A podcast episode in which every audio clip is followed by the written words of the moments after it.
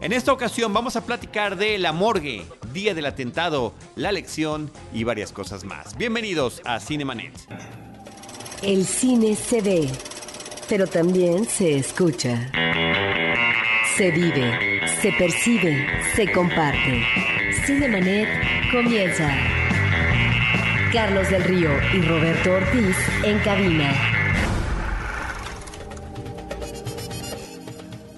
www.cinemanet.com.mx es nuestro portal, es un espacio dedicado al mundo cinematográfico. Yo soy Carlos del Río y desde Anchor Sound les doy la más cordial bienvenida a nombre de Paulina Villavicencio y de Uriel Valdés en la producción y saludo a Roberto Ortiz. ¿Qué tal Carlos? Pues comenzamos. Roberto Ortiz, en cartelera comercial está entrando una película del año pasado que se llama The Autopsy of Jane Doe, es el título original. Aquí en nuestro país se llama simplemente La Morgue. Es una película de corte de horror de un director escandinavo que me parece que esta es su primera cinta hablada en inglés.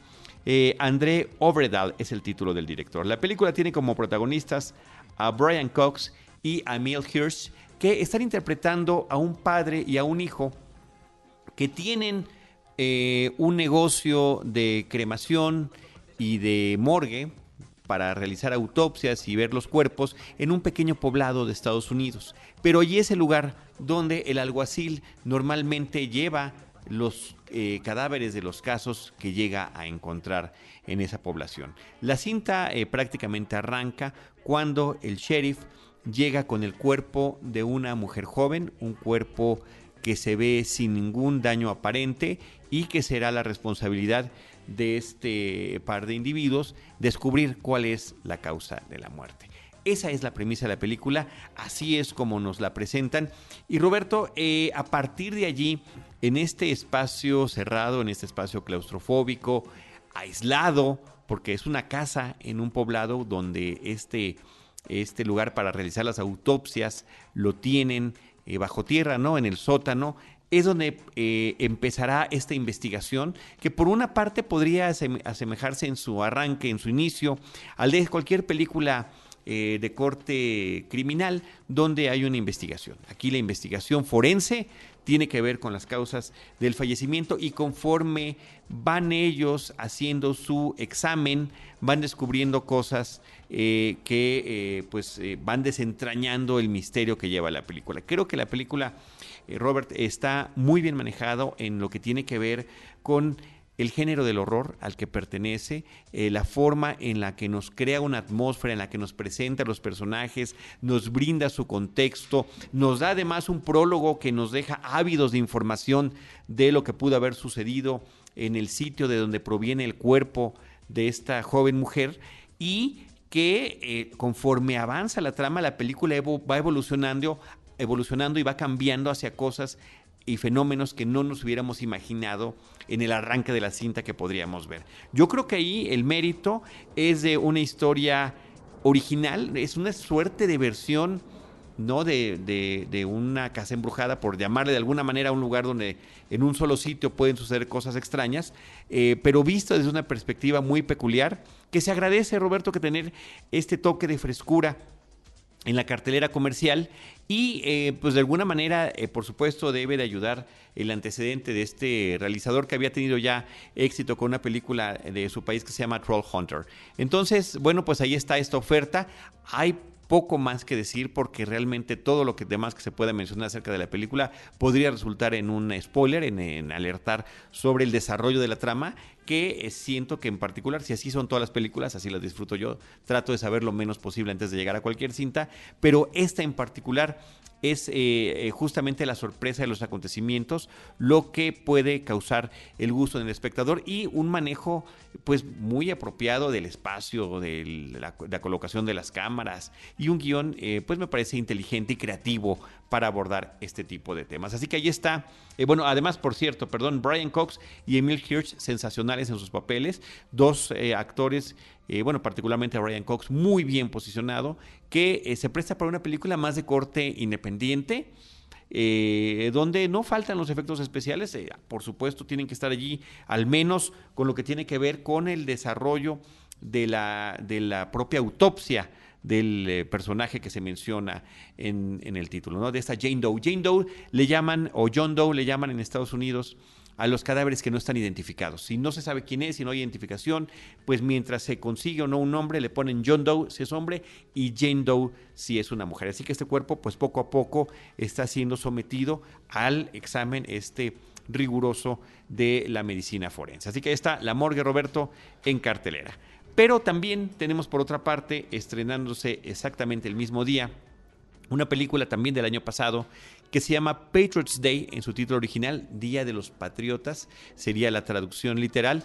Aquí en nuestro país, en México, en español se llama Día del Atentado eh, y cuenta los eh, acontecimientos, primero, de este atentado que se menciona en el título en español, en el, un atentado terrorista con bombas en el maratón de Boston del año del 2013. Justamente en el mes de abril que se está estrenando la película y que estamos grabando este episodio en podcast, se están cumpliendo cuatro hechos de, este, de esta situación. Y la película está dirigida por Peter Berg.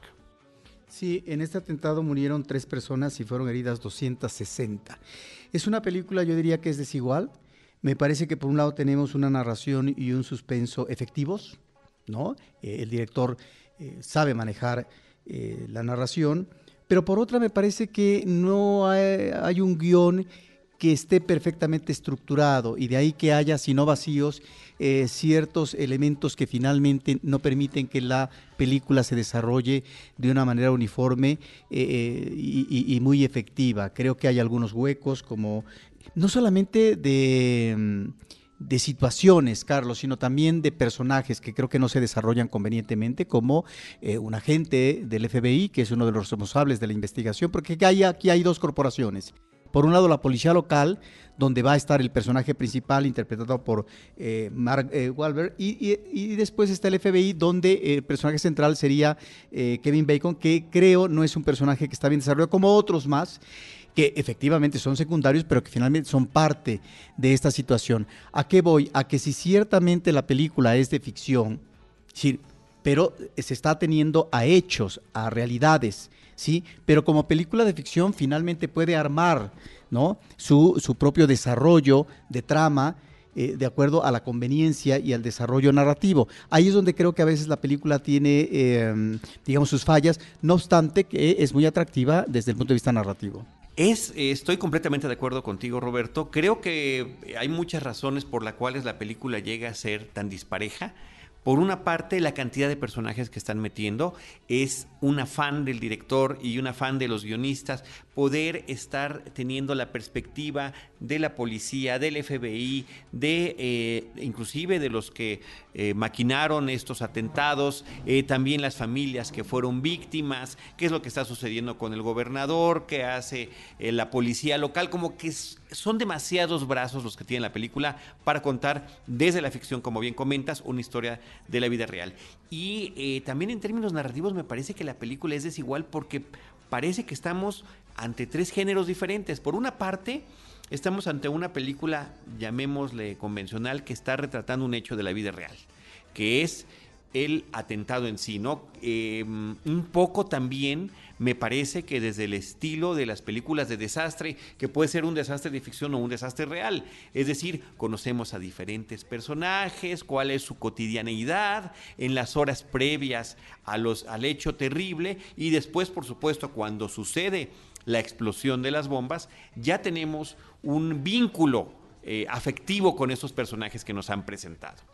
Después viene una segunda parte que me parece que es la más afortunada de la película, que tiene que ver con la investigación eh, de los hechos y la persecución de los eh, criminales que lo cometieron, o en este caso, literalmente eh, llegan a, ser denominados terroristas por el tipo de, de acción que llevaron a cabo. Y todavía hay una tercera parte que parece un epílogo que quiere ser documental porque ahí nos están presentando los testimonios de varios de los personajes que vivieron esta situación. Entonces, creo que eso es parte de lo que hace a la película tan eh, desequilibrada como estabas tú comentando, y que creo que es desafortunado porque el tema me parece que es, interesante.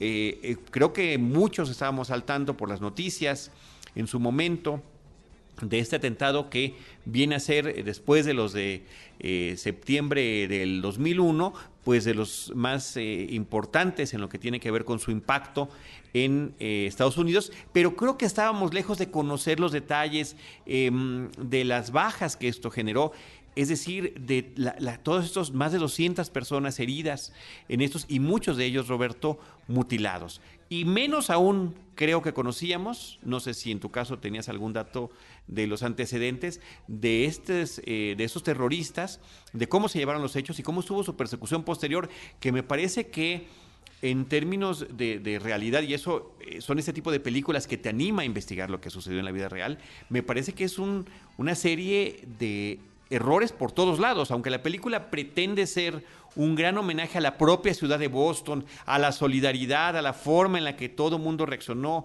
eh, tanto el público como las fuerzas policíacas, eh, finalmente lo que queda al descubierto es una torpeza muy grande por parte de los que perpetraron los hechos y creo que también una serie de desaciertos de la policía, porque hubo momentos en los que pudo haber detenido a esta gente eh, y que finalmente no lo pudieron hacer en la inmediatez. Sí, entonces encontramos también en estas ah, víctimas que vemos con anticipación al atentado, también personajes que, si bien es cierto, pretenden eh, conectar al público emocionalmente, después creo que no lo cierra bien el director, eh, no obstante que al final ubicamos eh, algunos de estos personajes reales. Y en cuanto a situaciones, por ejemplo, hay cosas que me parece que son ah, muy esquemáticas.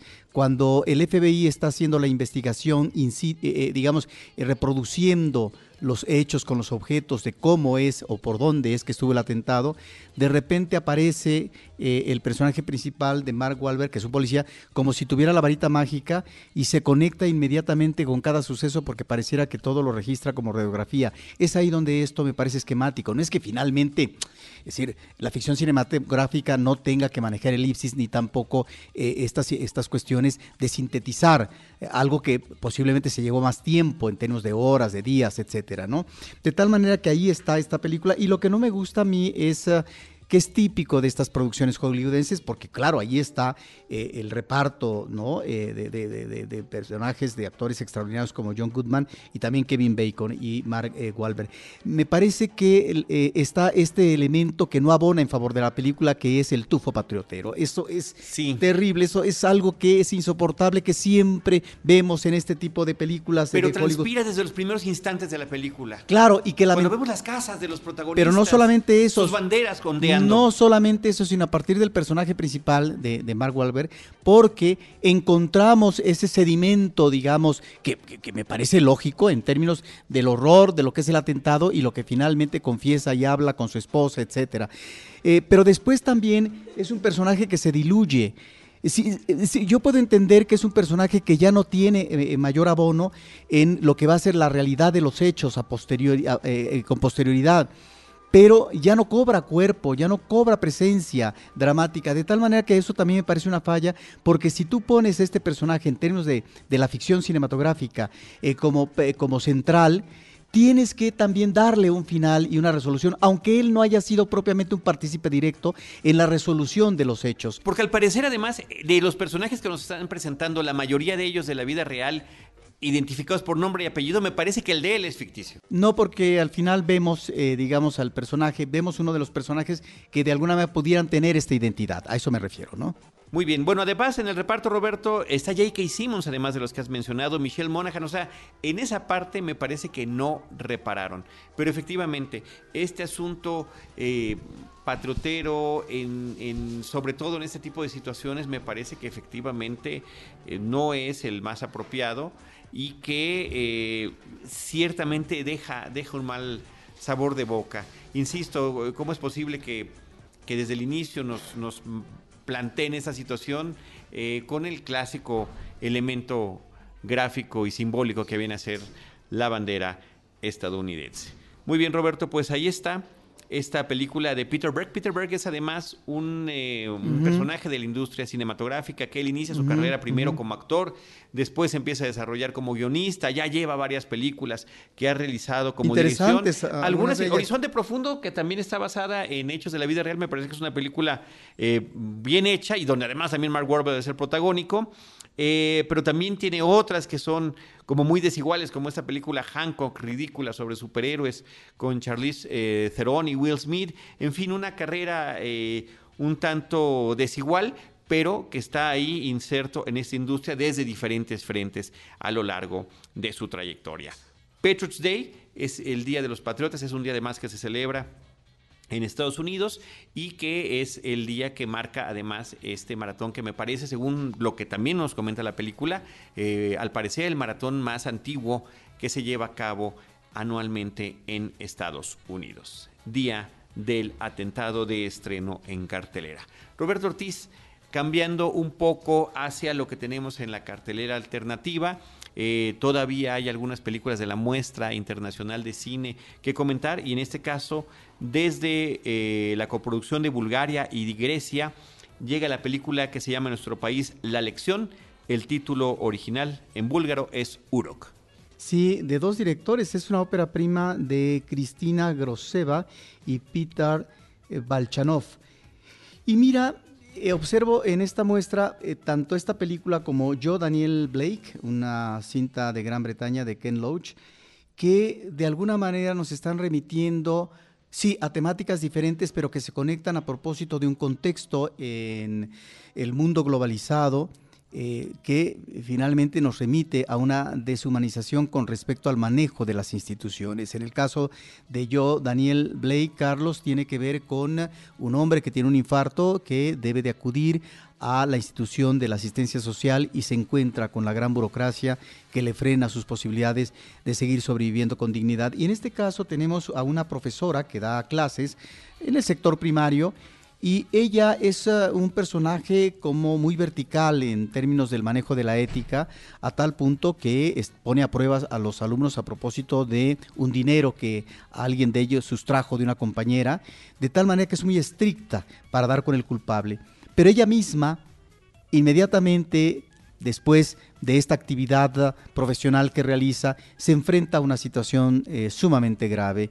Ella está abonando dinero para eh, la casa, tiene un crédito, pero su esposo, que seguramente es un flojo de muchos años, pues utiliza el dinero para otras cosas, de tal manera que eh, ella se entera en un momento ya difícil, eh, digamos, podría ser terminal, de que la casa se va a subastar porque finalmente no se han pagado, ¿verdad? Eh, las mensualidades eh, que, se deben de pagar, etcétera, y ella tiene que buscar, hurgar de qué manera solucionar la situación. Y aquí es donde la película nos plantea ese interrogante, Carlos, Carlos, del qué hacer ante una sociedad que no te permite, porque así son los lineamientos, en este caso, de la institución bancaria, etcétera, de que no tienes por dónde manejar una situación favorable a ti, de que encuentres una vía, ¿no? Que que, te permita paliar o solucionar momentáneamente a un mediano plazo, bla, bla, bla.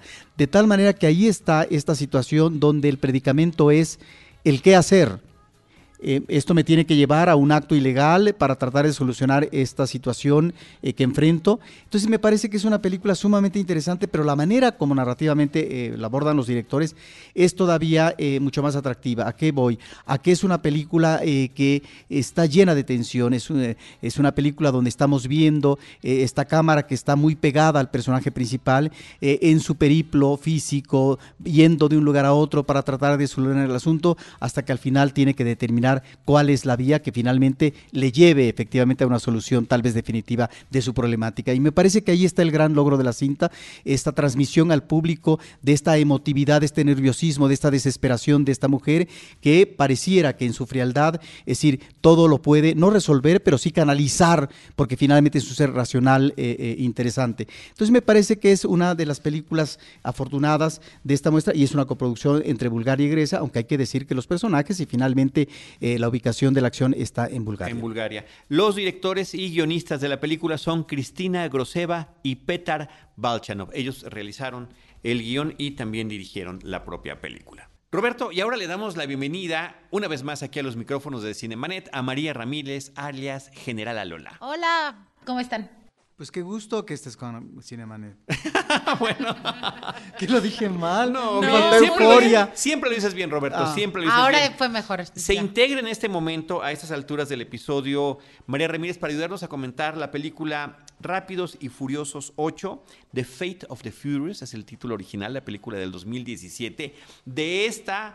Ahorita te cedo la palabra. Bueno, voy a dar los antecedentes, adelante. María. De esta franquicia cinematográfica que arranca en el 2001, que ha sumado ocho películas, pero el número de películas es lo de menos. Lo importante, lo trascendental para la empresa que la distribuye, Universal Pictures, es la cantidad de dinero que ha arrojado esta, estas producciones, porque resulta que hoy en día es la franquicia económicamente más exitosa de Universal Pictures.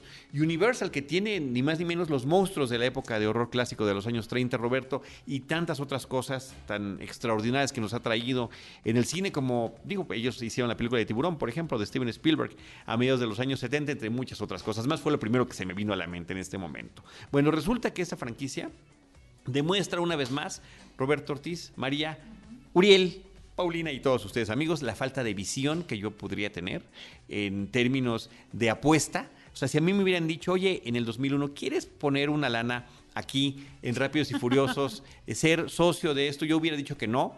Después de ver la 2, hubiera dicho que no, porque además de, decía, hubiera dicho ya ni siquiera está uno de los actores principales, que era Vin Diesel, que no participa en esa película.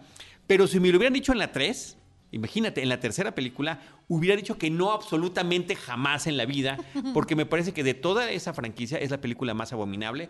De entrada ni siquiera están ni Paul Walker ni Vin Diesel. Eh, Vin Diesel tiene un cameo hacia el final de la película únicamente, y es una de las historias más tristes y, y aburridas y baratas que tiene la franquicia. Lo único bueno que tiene esa película es que generó eh, la parodia de, de Cars, de Pixar, eh, donde de sus, eh, se llaman eh, los cuentos de mate. Mater Tall Tales es el título original.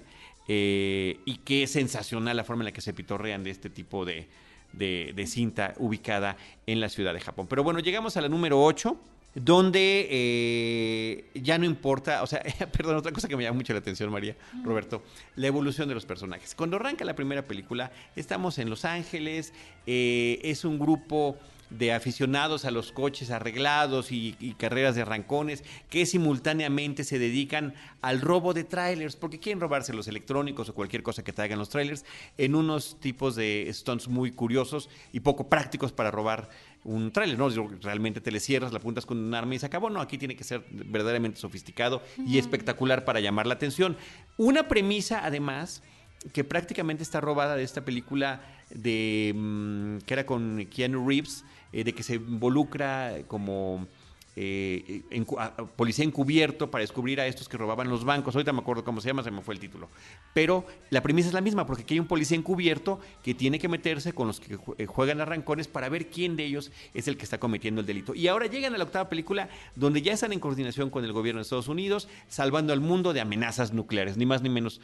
Bien o mal, así es, ¿no? Ah, sí. De eso trata la es. película, de eso trata la nueva película. Eh, es curioso que dices cómo empezaron. En realidad empezaron como estos jóvenes a los que les gustaba echar arrancones y los coches arreglados y robaban cosas y ahora son superhéroes prácticamente. por agentes internacionales. O sea, A pero- James Bond les queda corto. Sí, sí, sí, son así lo máximo, la elite de la elite eh, para salvar al mundo. Eh, de verdad me impresiona esta, esta evolución que tienen los personajes. En la anterior creo que es prácticamente lo mismo. En la película anterior son superhéroes, en donde realmente están salvando al mundo y se repite, se repite en esta película esta, esta fórmula. Lo que sí creo es que es una película entretenida. Creo que lo han, la verdad, bueno, lo que están explotando es justamente los excesos de los stunts que presentan, de las explosiones y de las persecuciones que son ridículamente absurdas. Se vuelve tan hacen- irreal. hacen que parezca que una película de James Bond es algo serio. Sí, pero como que siento que lo que están haciendo es un poco burlarse de eso. O sea, saben que es irreal. ¿Se están burlando? No lo sé. Yo no lo sé. ¿Sabes qué me parece? A mí me queda la impresión de que estamos con un grupo de niños que pusieron todos sus cochecitos en la mesa ya para esta octava película y que dijeron, oye, ¿cuál vamos a utilizar? Agarra este de carreras, este naranja se ve bonito, independientemente de en qué lo vas a utilizar. Ah, Mira, ya hay un tanque, échalo también. El helicóptero lo metemos, viene. Avión, claro. Submarino, por supuesto. Vamos a meter todo y lo mezclas.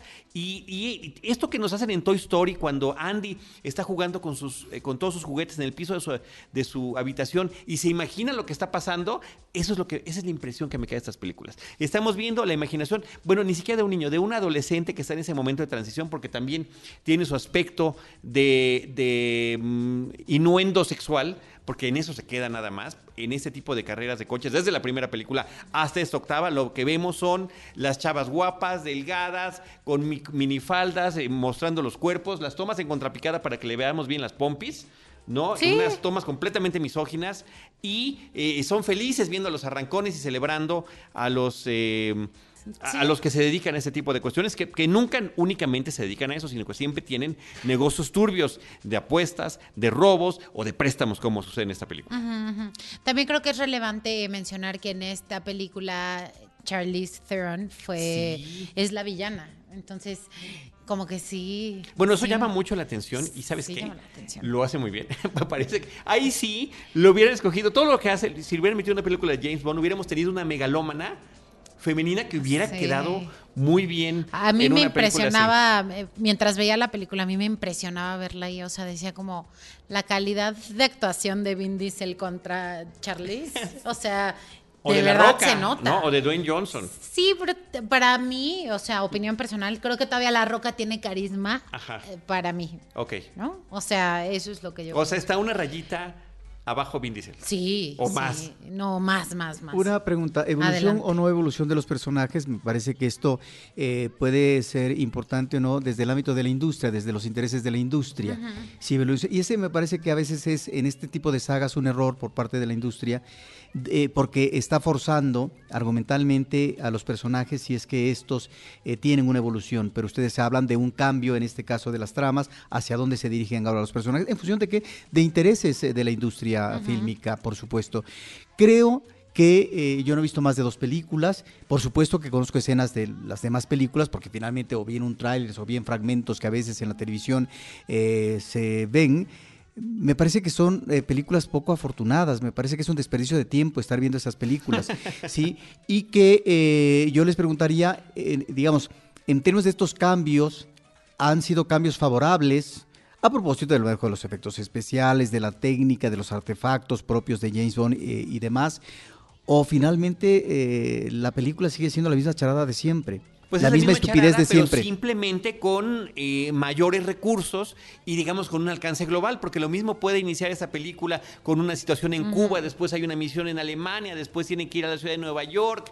eh, las cosas más absurdas suceden, ¿no? Eh, cada vez. Ahora, como es de película de coches y como en- empieza con una situación de arrancones, todos los eh, las situaciones que se presentan tienen que involucrar coches, ya sea por parte de los villanos para conseguir sus fines o ya sea por parte de los héroes para poder resolverlo, ¿no? Y por otra parte, Roberto, ni Vin Diesel, ni Jason Statham, que ya participan en esas películas, ni Dwayne Johnson, pues no se alejan de, sus, de su mismo alter ego cinematográfico que tienen en cada una de sus películas. Eh, Jason Statham, es el transportador, eh, Vin Diesel, pues es, es, no, es Vin Diesel en sus películas, al igual que Dwayne Johnson. O sea, es difícil que estos hombres de acción contemporáneos se alejen de esos personajes. Y es una película que además lo que trata es película con película, ir sumar gente en el reparto, ir sumando nombres, ir sumando... eh, de alguna manera la resonancia que puedan tener al grado ridículo, al igual que en Los Indestructibles, donde par- también participa Jason Statham, que los protagonistas ya no caben en el póster de la película. O sea, Sí. inclusive tienen que dejar de lado a algunos. Kurt Russell también participa en esta cinta, por ejemplo, que a mí me encanta ver a Kurt Russell. A él sí lo veo, como lo he visto a lo largo de su trayectoria, desde jovencito, prácticamente desde niño, a lo largo de muchísimos años, cómo ha evolucionado y cómo ha hecho cosas distintas. Aquí me parece que él se divierte muchísimo con su personaje. Es que yo Ah. creo que todos se divierten, ¿no? es su fondo para el retiro. Pero qué fondo Sí, para a el mí retiro. no, no me además. divierte en nada. O sea- Pero les preguntaría, ¿cuál es el atractivo de Diesel? Porque a mí me da la impresión que es un hígado, un verdadero hígado. Bueno, no lo sé en particular, pero ¿sabes qué? Hay una rivalidad real entre él y Dwayne Johnson y por eso casi no comparten escenas y creo que no se podía ni ver, eso es fuera del, del tema de la película, ¿no? Aunque se supone que en la cinta, pues bueno, son, son amigos y donde además uno de los temas que maneja la película desde la primera es que independientemente de los negocios turbios y riesgosos y situaciones que hagamos, los que estamos aquí somos hermanos Son y familia, nos son familia. y hay una lealtad que debe llevarse a toda costa, ¿no? Bueno, sí, y lo que quería decir, o sea, entiendo perfecto los comentarios, pero hizo el primer fin de semana, o sea, dicen, tal vez es una pérdida de tiempo verla, o sea, hizo 327 millones de pesos el primer fin de Sí, semana no te- en México. No te creas lo que acabo de decir, fue una provocación nada más. Claro, no, no, yo lo sé, pero es está impresionante la cifra, impresionante. No, y, y además también los millones y millones de dólares que hizo a nivel global, eh, rebasando inclusive creo que las propias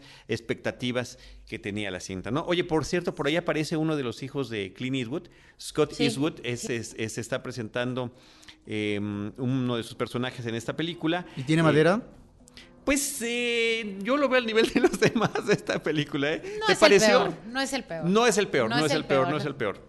Oye, Natalia Emanuel, que es una actriz eh, de color eh, de la Gran Bretaña, que tiene una gran presencia y que recientemente por cuestiones del destino me tocó ver en vivo durante un, un junket que me tocó, me tocó tener, me parece que eh, es un personaje que está un poco desaprovechado porque las mujeres también tienen una presencia muy especial. Michelle Rodríguez que aparece, nadie ha salido en todas las películas por diferentes circunstancias, eh, pero Michelle Rodríguez que sí aparece desde la primera película y hay, hay intercalado en algunas, eh, tiene un personaje femenino fuerte, es una mujer latina que no necesita que nadie la vaya a salvar y que se puede defender y esa parte la siguen manejando. En el caso de Natalia Emanuel es una hacker, Hacker. que también tiene una serie de, de- de cualidades especiales que permiten que se ubiquen este, eh, con este tipo de personajes grises, ¿no? En, en el- en los tonos morales en los que se están manejando. Y bueno, Charlize Theron, que viene a ser como la gran presencia en esta película, la apuesta de una, de una un personaje con el que tienen que tener animadversión y que es, es mujer y que viene controlando todo. Ah, bueno, y también este eh, se me está olvidando que por ahí sale ni más ni menos que la ganadora del Oscar por la película, la reina Helen Mirren, en un, eh, Sí. unas cuantas escenas, pero es sensacional verla, por cierto. Pero seguramente sí. muy veterana. Muy veterana, veterana. pero muy bien, muy bien. Este, se ve que ella también se divirtió mucho en su papel. Sí, siento que, como lo decía, creo que todos se divierten haciendo estas películas. Menos Dwayne Johnson porque le cae mal Vin Diesel, pero... O menos Vin Diesel porque le cae mal Dwayne Johnson, ¿no? No, Vin Diesel, bueno, o sea, es un mina de oro. Obviamente se ve que lo está disfrutando y... Pero tú le encuentras algún atractivo de qué tipo? ¿Erótico? ¿De qué tipo? ¿A Vin Diesel? Sí. No, y lo conozco en persona.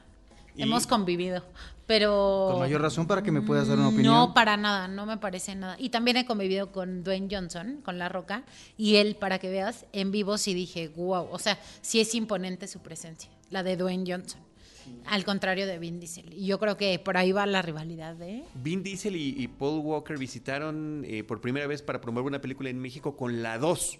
Y ahí tuvimos. No, en la 1, en la 1 o la 2, porque estuvieron los dos. Ah, vinieron, vinieron en la 1 y después en la 2 nada más vino Paul Walker. Pero este sí, desde entonces eh, también tuve. por- pero, pero sí tiene un algo de presencia, Vin Diesel. O sea, sí tiene una personalidad y un ego, me parece que, eh, que se nota tanto en la pantalla como en persona. Y también me tocó ver una vez a. A The Rock y tre- desafortunadamente estaba yo sentado, entonces lo vi no como una roca, sino como una montaña. Oye, de. Vin Diesel, por ahí me dijeron que Vin Diesel parece como el tío borracho de la fiesta, así como que ya te incomoda cuando lo ves. Está como... ¿Y ustedes han considerado de Walker su muerte una especie de sublimación de su personaje en el cine o no tiene nada que ver? No, nada. A final de cuentas, muy desafortunado y triste. Está muy cañón. desafortunado y triste y absurdo, además, que haya sucedido. Este, Pero mina de oro también para Vin Diesel. O sea, hasta le, dijo a su, hasta le puso a su hija Paula, por cierto. Por si querían saber. Ah, mira, nada más. Así en honor a Paul Walker. Sí, no, terriblemente lamentable. Además, ese sí también súper carismático. Y, denotaba como una gran sencillez. O sea, de esos que estás, de tipo Will Smith, que platicas con ellos y te hacen creer que ya como si. como si amigos. exacto, como si se conocieran o nos conociéramos de antaño. Bueno, esa era una de las cosas que tenía también Paul Walker. Y por eso cada que salía en otro tipo de película que no era, eh, que no estaba vinculada con el tema de Rápidos y Furiosos, yo decía, ojalá que con esta no logre no. demostrar y que de verdad que desafortunadamente ninguna dio eh, ese brinco que creo que sí hubiera hecho falta. Pero bueno, pues ahí está. Confirmada Rápidos y Furiosos 9 para el... Ah, Bueno, Ya confirmada. Estaba confirmada, dirían por aquí en mi colonia, desde antes. Desde antes ya estaba, ya andaba estando confirmada. Sí, no, con este exitazo, bueno. Además de que dejan, como siempre, muchas puertas abiertas, ¿no? Eh, simplemente, oye, no mencionamos, cuéntame qué te parecen eh, los comic relief de la película que vienen siendo los actores afroamericanos Tyrese Gibson y Ludacris con estos amigos que están, este, eh, como entre rivalidad, amistad, que una parte de la película que tiene que ver con el humor es que se estén molestando entre sí, no nada más ellos dos, sino Todos. varios de los personajes, ¿no? Está también la rivalidad entre Dwayne Johnson y el personaje de Jason Statham. Eh, es que siento que rozan en un humor muy bobo, la verdad. O sea, sí es como que, ay, me estás molestando otra vez. O sea, pues No, coincido, o sea, realmente infantil relief. Eh. y absolutamente infantil. Ah, sí, exacto. Hay una escena. Y Infantil o infantiloide. y todo, Roberto. Hay Todo una escena anterior. donde el gobierno de Estados Unidos, a través de sus agencias secretas, les da acceso a una bodega donde están los vehículos que ellos han incautado, principalmente a narcotraficantes. Entonces hay todo tipo de vehículos eh, de lujo, de colores, eh, veloces y demás. Y cuando lo abren, o sea, ponen en la cara del niño cuando va a la casa del niño rico, ¿no? Cuando como cuando ibas a la casa de un niño que de verdad le habían comprado todo, como dice Buzz no hay ningún niño que se porte tan bien. Este, esa es la expresión que manejan esos personajes cuando se enfrentan a este tipo de cosas. Así Sí. que bueno, ese es el tono, pues. Sí, sí, sí. Simple. Simple, muy es simple. es, eh, un tono primitivo, Roberto, realmente. Los chistes son como, ay, están dentro de los 10 criminales más buscados por el gobierno de Estados Unidos. Y, y tú en el 11, ay, no, yo quería estar en el 10. Claro, sí, así. Así. Bueno, en fin, pues ahí está. Vaya a la vez. No digan, no digan, no digan que no se los comentamos. Rápidos y Furiosos 8, The Fate of the Furious, el destino de los De furiosos. 1 al 10, ¿cuánto le ponen de calificación? Esta tiene como dos, Roberto. Sí. Y tiene dos por los coches. y la- Yo tres por Charlize Oye. ¿sabes qué? Ay, sí, Sí. 2.5. Y por Helen Mir- Mirren. Sí, ok, ya Y- subió. sí. No, ya estoy subiendo a 4. Voy a llegar a 5. si me siguen diciendo detalles, voy a llegar a 5. Es que eso es lo que tiene también. O sea, es una película entretenida que vas y te ríes y ya sales y no pasa Ahora, nada. yo no ¿sabes? sé, O no- sea, María, Roberto, no es mi tipo de película, pero cuando me siento en la sala, me echo para atrás y escucho todo volumen, hay algo también primitivo en mí que dice, chin, yo quiero. ¿no? Sí, o sea, al final tienes que ir a ver esta película con esa mentalidad. O sea, no voy a pensar, me la voy a pasar bien, todo va a ser irreal de principio a fin, o sea, todo. Sí. ¿Y ya? No tan irreal como en la primera. Pero Oye, por cierto, a la que, a la que estaba haciendo referencia, Punto de Quiebre. Ah, Eh, Point Break es de Catherine Bigelow y era eh, eh, Patrick Swayze y Keanu Reeves, los protagonistas, y Gary Busey también. Eh, la trama de, de Punto de Quiebra con la trama de la primera película de Rápidos y Furiosos es prácticamente la misma. Muy bien, pues gracias María. no, gracias a ustedes. ¿Tu contacto? Síganme en Instagram y Twitter como arroba generala Lola. Arroba general a la Ya vamos a abrirle un Twitter a Roberto. Sí, Ortiz. Estamos insistiendo y estamos haciendo todo lo posible para, Para que, Roberto Ortiz también, también se involucre. ¿Sí, eso, eso sí me garantizan fans. Sí, influencer. Roberto. Ortiz en influencer. Roberto, muchas gracias. Eh, yo recuerdo las redes sociales de Cinemanet, arroba Cinemanet en Twitter, facebook.com diagonal Cinemanet, Cinemanet 1 en Instagram y Cinemanet 1 en YouTube. Gracias a todos por habernos escuchado. En este episodio platicamos de las películas Rápidos y Furiosos 8, La Lección, Día del Atentado y La Morgue. Nosotros les esperamos en nuestro próximo episodio con Cine, Cine y más Cine. Cinemanet termina por hoy. Más cine en Cinemanet.